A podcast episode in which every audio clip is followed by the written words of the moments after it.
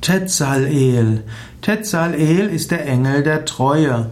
Tetzalel ist insbesondere der Engel der ehelichen Treue. Tetzalel hm, will die Familie zusammenhalten, die Partnerschaft sichern.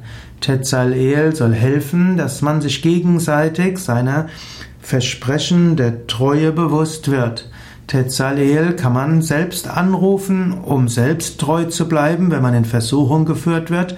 Tetzalel kann man auch anrufen, wenn man das Gefühl hat, dass der Partner eventuell untreu werden könnte. Tetzalel ist aber auch die tiefe Liebe.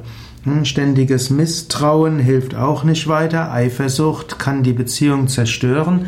Aber man kann um göttlichen Segen bitten, dass die Partnerschaft tief ist und dass beide Partner in Treue einander zugetan sein können.